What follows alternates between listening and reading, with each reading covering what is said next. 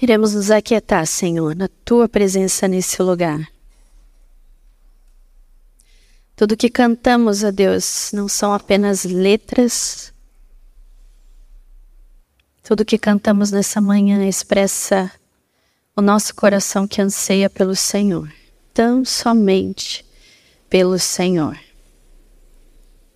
Aquietamos nessa hora a nossa alma nos teus braços, porque sabemos que de ti vem o alimento.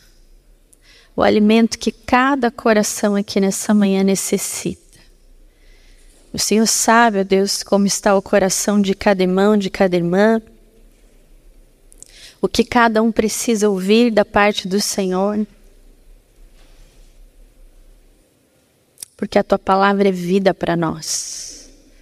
A tua palavra, Deus, é tudo o que nós necessitamos. Por isso, Senhor, nós pedimos que o Senhor abra as janelas do céu nessa manhã e derrame sobre nós porções abençoadas do teu querer, do teu propósito para as nossas vidas. E que cada alma que está aqui, Senhor, nessa manhã, seja saciada pelo Senhor. Porque tu és tudo que nós precisamos. Nós não queremos sair daqui, Senhor, da mesma forma que nós entramos.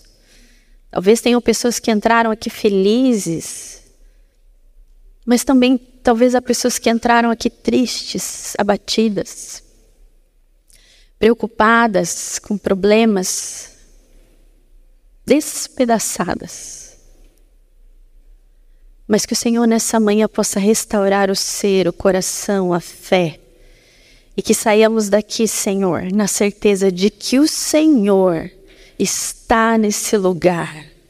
De que o Senhor nos alimentará com a porção da tua palavra, de forma a nos colocar de pé para a honra e para a glória do Senhor que vive e que reina para todos sempre. Amém. Amém. Hoje nós vamos falar das migalhas ao banquete.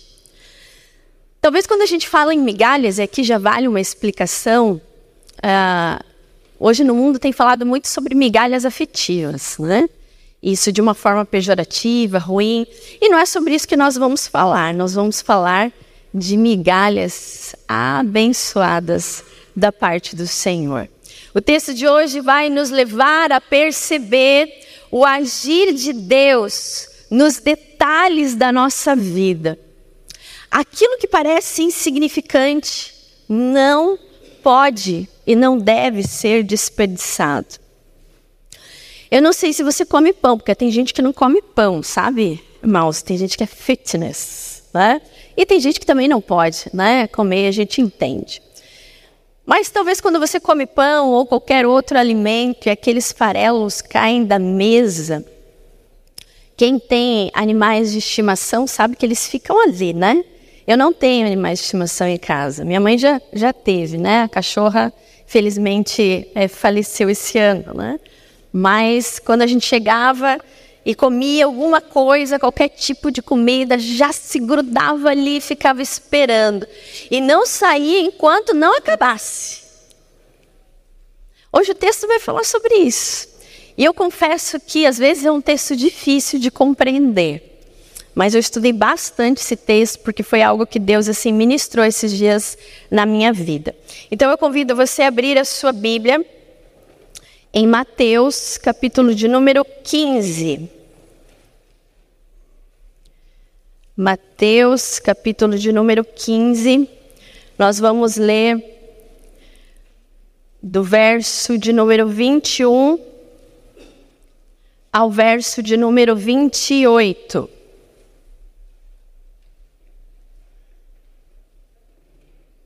Mateus, Evangelho de Mateus, capítulo 15, a partir do verso 21 ao verso de número 28, diz assim: Saindo daquele lugar, Jesus retirou-se para a região de Tiro e de Sidom.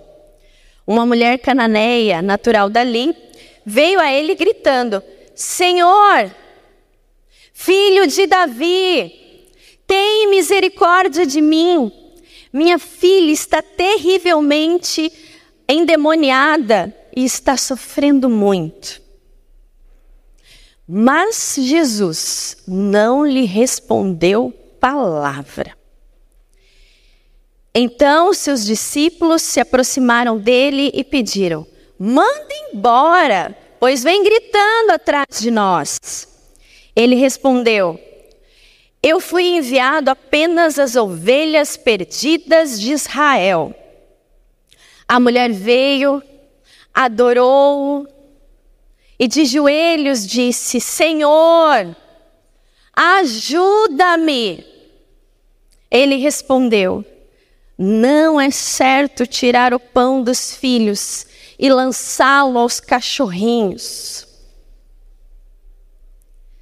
Disse ela, porém: Sim, Senhor, mas até os cachorrinhos comem das migalhas que caem da mesa dos seus donos.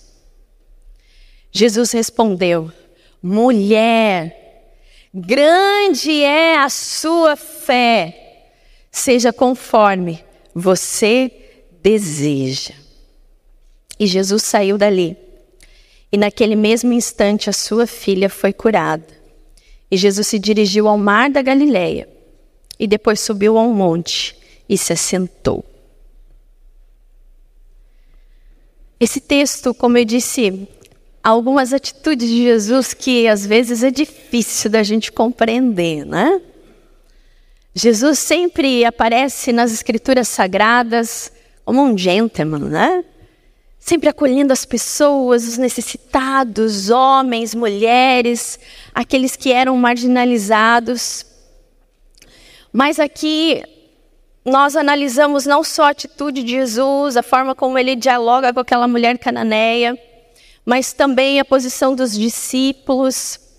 E por mais que seja difícil de entender, há um propósito porque essa, porque essa, essa narrativa está aqui, nesse capítulo de número 15. Nada é por acaso na palavra do Senhor e tudo tem um propósito de edificar as nossas vidas. Mas rapidamente é necessário que a gente analise esse bloco todo, que é o capítulo de número 15. Nós não vamos ler os outros versículos, mas vou dar um panorama aqui para vocês que Jesus, ah, nos primeiros versículos, ele expõe a hipocrisia dos fariseus que somente estavam interessados em rituais, rituais de purificação, apegados às tradições, enquanto negligenciavam os mandamentos divinos. Isso faz com que Jesus tome uma posição dura e fale firme com eles. E Jesus cita o livro de Isaías, do profeta Isaías, capítulo 29, verso 13, e Jesus diz: Esse povo se aproxima de mim com a boca e me honra com os lábios, mas o seu coração está longe de mim. Jesus denuncia a hipocrisia dos fariseus, que conheciam as Escrituras, mas viviam de uma forma fria, religiosa, talvez até como policiais da religião, discriminavam aqueles que chegavam e tinham um lugar também no reino dos céus. Viviam de maneira hipócrita, observavam regras que para eles não passavam de letra e não fazia nenhum sentido. Jesus fala de uma forma dura e chega a chamá-los literalmente de hipócritas. E explica para eles: olha, não é o que entra pela boca que torna impuro, mas é o que sai da boca. E os discípulos, à primeira vista, gostam, né? Daquilo que Jesus fala, porque os fariseus estavam criticando os discípulos. E Jesus sai em defesa deles. E eles falam: Ó, os caras ali não gostaram da tua palavra. E aí, ao mesmo tempo, eles falam: Mas o que, que o senhor quis dizer com isso? Gostaram que Jesus os defendeu, mas ao mesmo tempo não estavam entendendo o que Jesus estava querendo dizer com aquela parábola, explica-nos o que o Senhor quer dizer. E Jesus, mais uma vez, se mostra firme também diante dos discípulos. E ele enfatiza para aqueles discípulos: olha, vocês ainda não entenderam. Porque não é o que sai da boca, não é aquilo que entra pela boca, mas é aquilo que sai. Porque vem do coração, Jesus vê o coração e a intenção das pessoas. E é nessa sequência, de uma forma resumida, eu disse o que está acontecendo no capítulo 15, nós vamos falar até o final dele também, para que você compreenda por que, que esse encontro se deu aqui. É nessa sequência que o encontro de Jesus e a mulher cananeia acontece. E essa mulher nos ensina através da sua fé que não importam barreiras que tenhamos que enfrentar na nossa vida, nós devemos permanecer firmes na nossa confiança de uma maneira ousada, mesmo que circunstâncias ou pessoas se oponham contra nós até mesmo de forma discriminadora.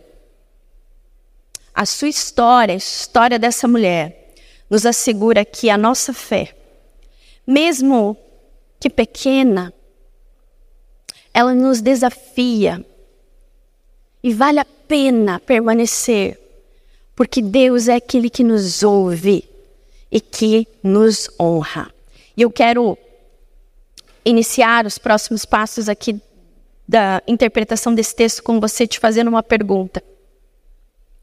O quão persistente é a sua fé? Veja, eu não estou perguntando se você é uma pessoa persistente, se você tem ah, um perfil persistente, mas eu estou perguntando acerca da sua fé. O quão persistente é a sua fé. As atitudes dessa mulher que a levou das migalhas ao banquete, em primeiro lugar, no nosso primeiro ponto, nós vemos a coragem. Essa mulher era destemida, irmãos e irmãs. Ela teve coragem, e ter coragem é ter fé, é não se entregar às circunstâncias, por mais que elas sejam complexas. Diz o texto: e eis que ela vai até Jesus, falando de uma forma.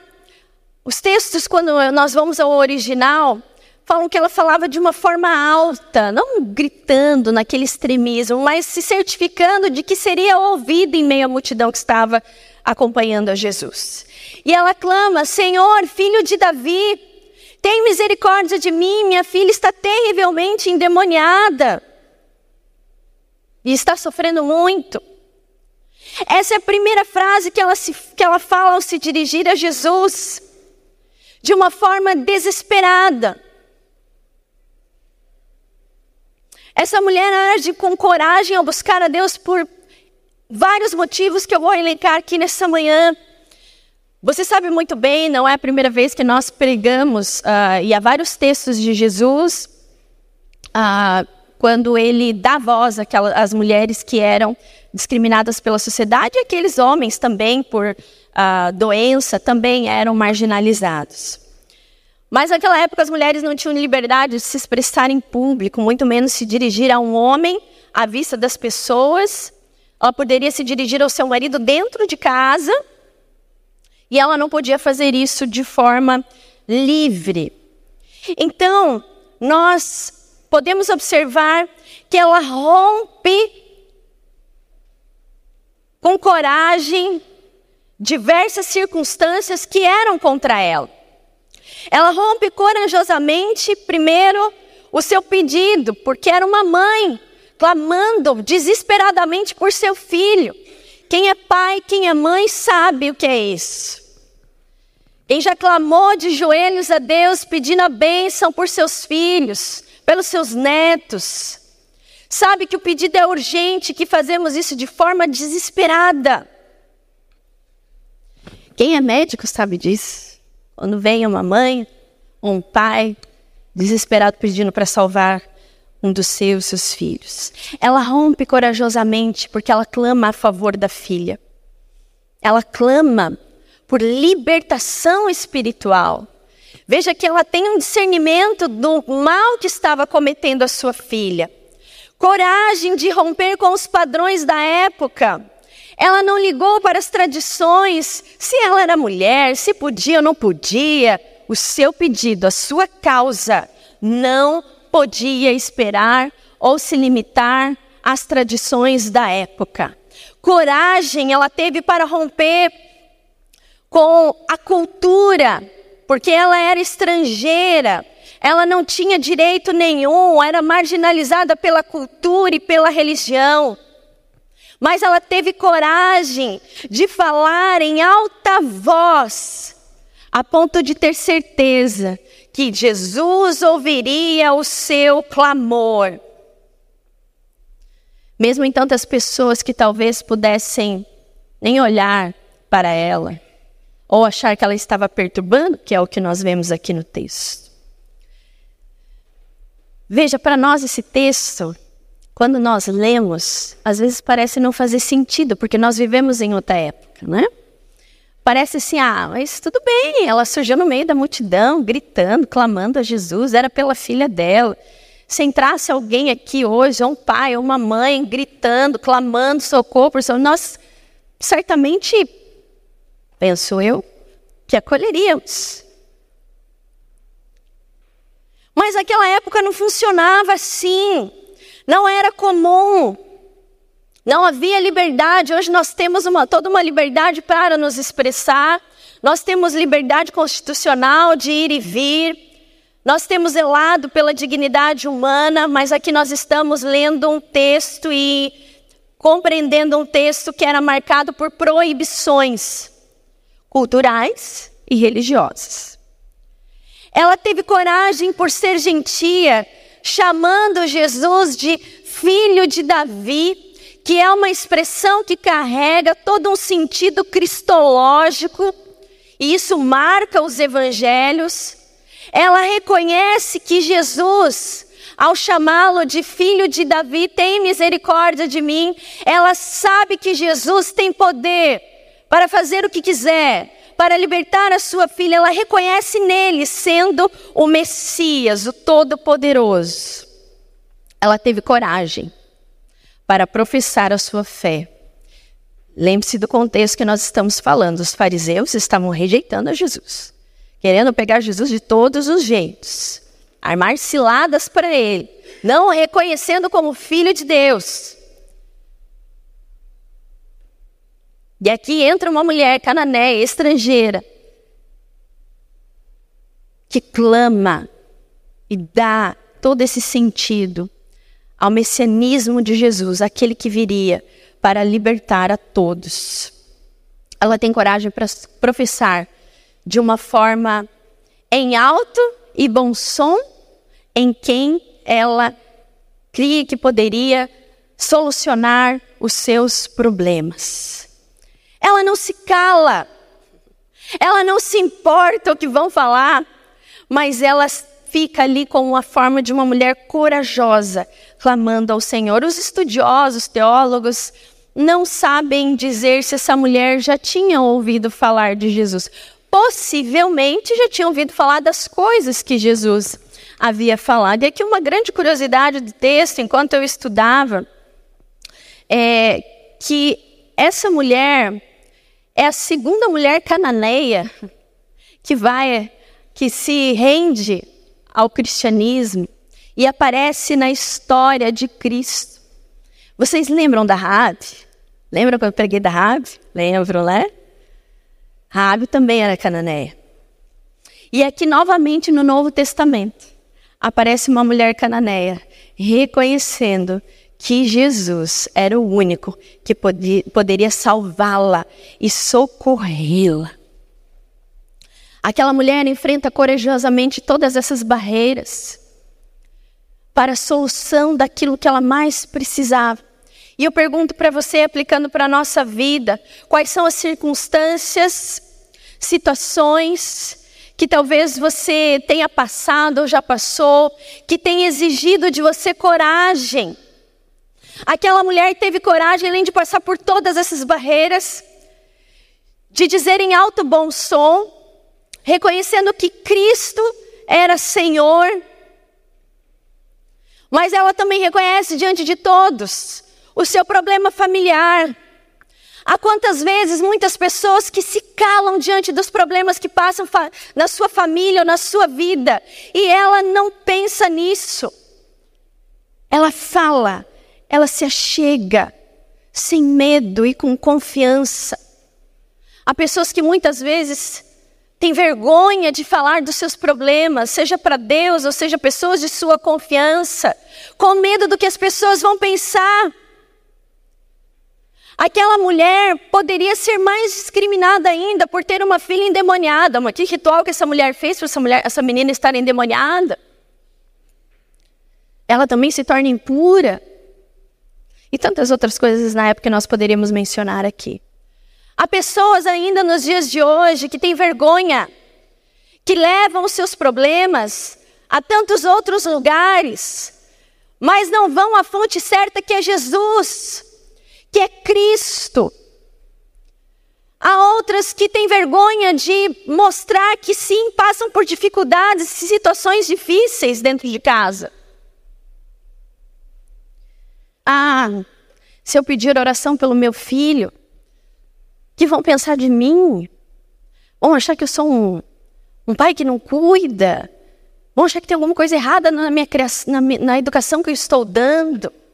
Ah, se eu pedir oração pelo meu casamento e falar que estou com problemas, vão achar que a culpa é minha. Medo que máscaras possam cair. Essa mulher não teve isso. Ela não teve vergonha. Ela falou em alta voz aquilo que estava acontecendo. Essa mulher teve coragem de sair do seu comodismo, mesmo sendo silenciada pela cultura, pela tradição, pela tradição. Essa mulher teve mais discernimento do que todos que estavam ali, diante da ajuda que a sua filha precisava e que ajuda a única ajuda que viria e que conseguiria solucionar o seu problema era o filho de Davi. Por isso ela clama: Senhor, tem misericórdia de mim. Nós precisamos de coragem quando clamamos a Jesus, quando vamos a Ele, porque sabemos e cremos e reconhecemos assim então que Ele é Senhor sobre as nossas vidas. Coragem, irmãos e irmãs, para romper com tudo aquilo que possa nos impedir ou até mesmo nos aprisionar. Porque o Deus a quem servimos e a quem nós temos fé e professamos a nossa fé é o único que pode nos salvar, é o único que pode trazer cura, libertação e nos abençoar. Reconheça como aquela mulher reconheceu. Coragem para romper com tudo aquilo que talvez esteja ao seu redor, que talvez sufoque a sua fé. Porque Ele tem poder. Há tantas pessoas hoje que levam em tantos lugares superstições, pactos, mas não têm coragem de entregar as suas causas a Deus. Com medo, com temor, até mesmo com preconceito, o que os outros vão falar, como eu disse aqui. Ela teve coragem, tenhamos essa coragem de professar a nossa fé, de clamarmos em alta voz quem é o nosso Senhor. O nosso Senhor é o filho de Davi. Há pessoas hoje presas no comodismo, atentas a tantas coisas, mas desatentas às suas próprias necessidades, às necessidades da sua casa. Coragem para discernir. Faça como essa mulher, que corajosamente foi ao Senhor clamando, pedindo misericórdia, porque quem tem coragem tem fé. Assim então enfrentamos tudo o que vier. Nós não devemos ter vergonha de professar a nossa fé, como disse Paulo. Eu não me envergonho do Evangelho, porque ele é poder para todo aquele que nele crê. Não tenhamos vergonha de professar a nossa fé, não tenhamos vergonha de professar no que cremos. Porque não cremos em falácias, mas cremos na palavra de Deus, que é vida, que é poder para libertar, e se crermos, Ele nos honrará. Essa semana eu tive uma experiência muito boa de ser convidada por uma ovelha nossa, Ana Paula, para ir no Conselho Regional de Farmácias do Estado do Paraná. E ela falou assim: Olha, essa aqui é pastora da minha igreja, e eu trouxe ela aqui para falar uma porção da palavra de Deus. Coragem para professar a sua fé no seu local de trabalho. Coragem. Se a palavra de Deus tem te abençoado, se seguir a Jesus tem feito diferença na sua vida, coragem, irmãos e irmãs. Não há problema que o Senhor não possa resolver. Todos nós temos problemas. Até você, pastora, sim, até eu. Como diria o pastor Alceu, né? A gente tem os problemas, os pastores têm os, os próprios problemas, os problemas das ovelhas e muitas vezes os problemas da igreja. A gente tem problemas ao triplo. Coragem para enfrentar as circunstâncias e quebrar as barreiras. Segunda atitude dessa mulher que a levou de migalhas para banquete, ao banquete foi a persistência.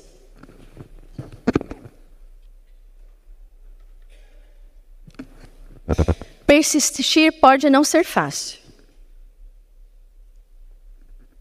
E eu amo essa narrativa porque, quando eu estava lendo, eu até me identifiquei com essa mulher. Né? Porque alguns vão falar assim, mas também, né? Era mulher.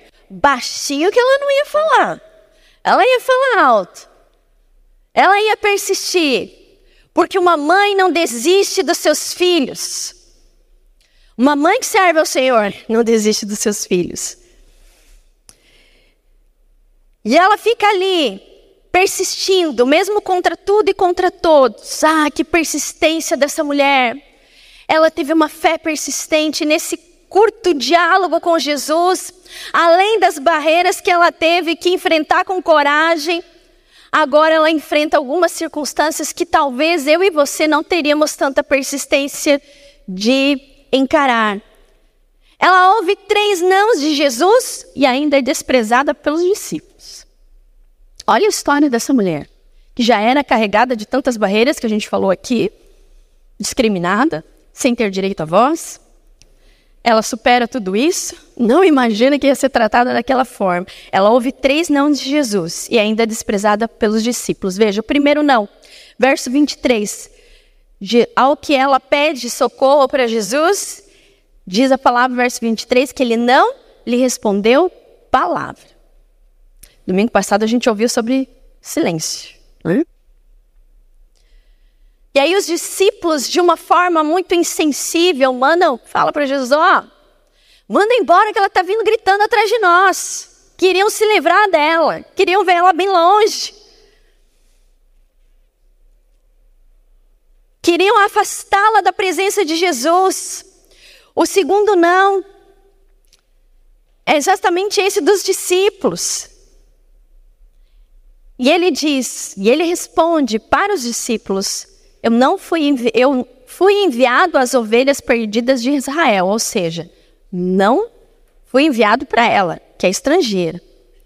E o terceiro não, ele diz: Não é certo tirar o pão dos filhos e lançá-lo aos cachorrinhos. Eu tenho certeza que no segundo não de Jesus você já tinha escapado e eu também. Eu não, eu vou me embora. O que eu vim fazer aqui? O cara só me fala não. E ainda me, no terceiro eu não teria ouvido, né? Eu assim, não, agora chega, né? Iríamos nos recolher na nossa insignificância e buscar tantos outros recursos. Talvez fosse outra pessoa no silêncio. Você, mas o que, que é? Sumiu as palavras agora? Esse homem que está falando tanto, toda hora falando, tem uma palavra, vai ficar em silêncio. Talvez Jesus tenha ficado atônito de ver, mas veja que o, da onde Jesus está vindo, os fariseus não estavam com o coração naquilo que Jesus estava falando, somente em regras, os discípulos não entendendo nada.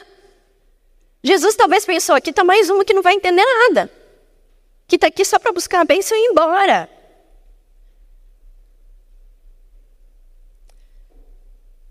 Parece difícil interpretar por que, que Jesus agiu assim, Por que, que os discípulos estavam tão incomodados com a postura daquela mulher?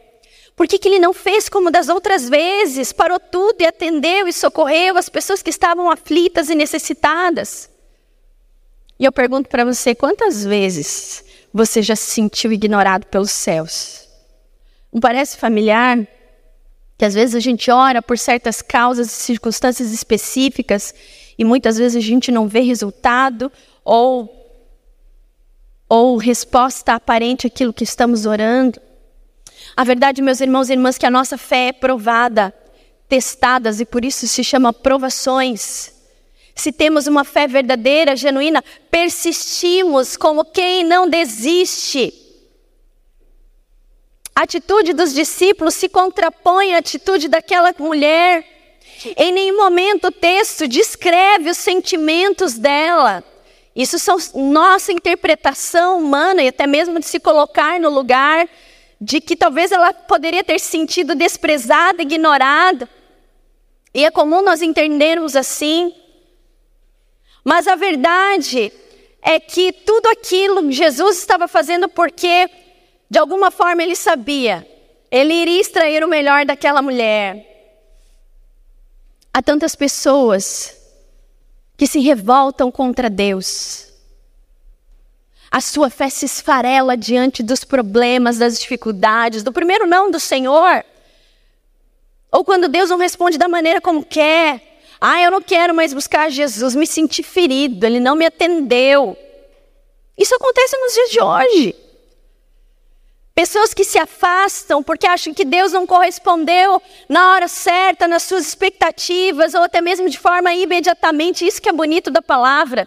Porque ao mesmo tempo nós vemos tantos milagres que Jesus operou imediatamente, acolheu as pessoas e fez. E aqui nós vemos Jesus sendo um pouco mais firme.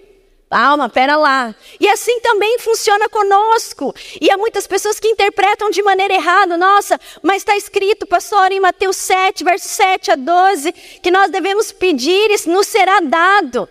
É, mas em Tiago, capítulo 1, verso 3 também diz: Vocês sabem que a prova da sua fé produz perseverança.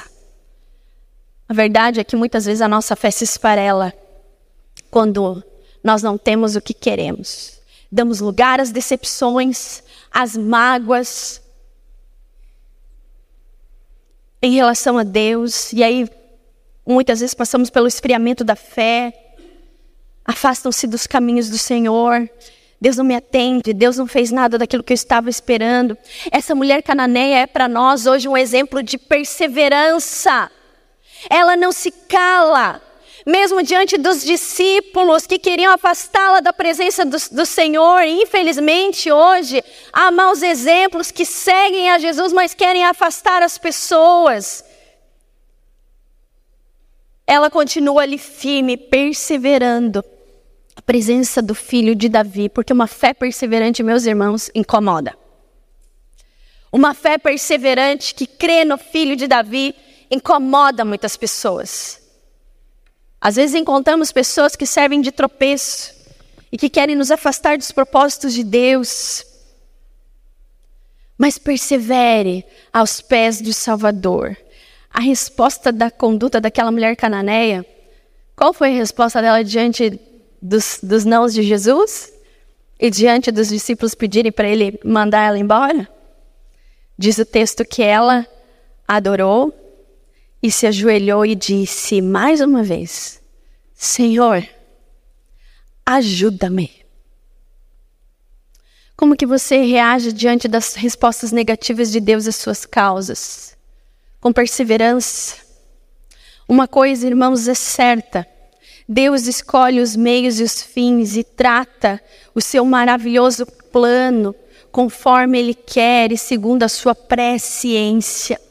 E é algo que nós devemos lembrar: é que Ele nos permite passar por provas, mas não mais daquilo que nós podemos suportar. Jesus sabia qual seria a reação daquela mulher e por isso agiu dessa forma. E isso o impeliu com que ela buscasse, ficasse ali, como dizem uh, de uma forma na nossa sociedade: daqui eu não saio, daqui ninguém me tira. Pode os discípulos falarem o que quiserem. Podem tentar me tirar daqui. Eu continuo nos pés do Salvador. E essa é a atitude que agrada ao Senhor. Que vem de coração, não de rituais, mas de um coração que o busca verdadeiramente. Ela adora de joelhos. Porque quando nós estamos de joelhos, a nossa alma é fortalecida. E a prostração, o circular, o estar de joelhos, significa dependência do Senhor. Jesus, em diversas situações, já age, irmãos, de modo que nós não entendemos. Talvez já aconteceram situações na sua vida que você já falou assim: Deus não é justo. Deus, eu não estou entendendo porque o Senhor fez isso. E às vezes a gente fala até coisas que não deveria, né? Para Deus, ainda bem que Ele é misericordioso. Persevere. Se sujeite à vontade do Senhor, assim como ela se sujeitou. Nesse segundo clamor dela, ela já não pede mais pela filha, ela fala: Senhor, ajuda-me. E ela adorou ao Senhor, reconhecendo mais uma vez a autoridade de Jesus. Não se cale diante das causas que talvez você tenha levado a Deus e ainda você não tem visto nenhuma resposta, persevere. Adore. Persevere quando circunstâncias ou pessoas te tentarem tirar da presença do Senhor. Vi uma frase, duas frases essa semana que fizeram muito sentido para mim, principalmente quando Deus ministrou esse texto no meu coração. Decisões decidem destinos. Se aquela mulher tivesse dado as costas para Jesus, ela perderia o sobrenatural de Deus que Deus queria fazer na vida dela. Tem uma outra frase de Charles Spurgeon que diz assim, pelo menos é atribuída a ele. Se desistirmos da nossa jornada com Deus por causa de péssimos exemplos, provamos que estávamos andando somente com homens e não com Deus. Forte. Persista na sua fé. Enfrente as situações. Porque o Senhor prova a nossa fé. Adore o Senhor. Clame ao Senhor. Dependa do Senhor. Porque Ele é Deus poderoso. Ele vê o coração. Há tantas vezes que nós encontramos os discípulos que não queriam permanecer em oração com Jesus. Mas aqui uma mulher estrangeira, que não era incluída, que não era, ah, não tinha direitos, ela reconhece e persiste aos pés do Salvador. Que exemplo de fé para nós. Em terceiro e último lugar, a atitude que fez com que essa mulher cananeia passasse das migalhas ao banquete foi humildade. E a humildade dessa mulher contrasta também com todo o capítulo que nós vimos, com a falsidade dos fariseus, com a hipocrisia deles, com o não entendimento dos discípulos. Mas ela não era igual a eles, que agiam de forma hipócrita. Ela vai a Jesus com o coração quebrantado, porque humildade tem a ver com quebrantamento tem a ver se colocar, Senhor, eu dependo de ti, eu reconheço que tu és maior, eu reconheço que tu estás acima de tudo. E o desfecho desse, desse, desse encontro é lindo. Eu chorei pelo menos, irmãos e irmãs, umas três vezes quando eu estava fazendo esse sermão. É, eu acho que eu estou ficando velha, viu, Morosini? Estou ficando velha ao ler, ao chorar. E a humildade diante do Senhor daquela mulher deve ser para nós comovente mesmo. Porque esse Deus que vê o nosso coração, deseja nos ver com interesse aos seus pés, não buscando meras soluções, mas buscando a sua presença verdadeiramente. Diante dos nãos, a atitude dela que já estava sendo uma lição para todos e para nós também, ela consegue ser mais impressionante ainda. Diante do terceiro não, ela responde: sim. Sim, Senhor. Jesus fala para ela, ela prostrada, clamando ajuda. E Jesus fala: Não é bom pegar o pão dos filhos e dá-lo aos cachorrinhos. E ela diz: Sim, Senhor, mas também os cachorrinhos comem das migalhas que caem da mesa dos seus senhores. Aqui cabe uma explicação rápida: os cananeus eram considerados para os judeus como cães, mas de uma forma pejorativa. E quando a gente estuda o texto na profundidade e na, na tradução dele, aqui Jesus fala no diminutivo, cachorrinhos. Então vamos aliviar aqui para Jesus, porque Jesus é maravilhoso. Ele sabe que ela saberia interpretar o que ele estava falando. Os cachorrinhos aqui que Jesus fala é numa figura não ofensiva, não rude, mas da maneira com que ele fala com os cachorrinhos domésticos. E aquela mulher nos dá um exemplo de humildade, de entender o que Jesus estava falando de uma forma rápida e sagaz. Ela compreende o que Jesus está falando. Jesus queria extrair daquela mulher a fé que veio em seguida ao dizer: Sim, Senhor, eu sei que é isso. É como ela se ela dissesse: tudo bem, tudo bem não se sentar à mesa no banquete. Eu não sou digna, mas só alguns farelos da tua bênção já me bastarão. Porque os farelos que caem da mesa do meu Senhor são farelos do pão da vida. Que declaração linda! Ela reconhece mais uma vez que mesmo os farelos já abençoariam sua vida. Ela já se sentiria agraciada, alimentada. E essa mulher, de forma humilde, então demonstra uma fé surpreendente que impressionou a Jesus. A fé dela se contrasta e se opõe mais uma vez à fé dos discípulos, que no capítulo também de Mateus, Jesus fala: homens de pequena fé. Aqui Jesus fica impressionado com a fé daquela mulher e diz: mulher, mulher, grande é a tua fé. É aquilo que nós mais queremos ouvir. Essa mulher ouviu. Seja feito conforme você quer. Porque Jesus, meus irmãos e irmãs, Ele é aquele que não despreza um coração quebrantado na Sua presença, porque Jesus é aquele que se compadece.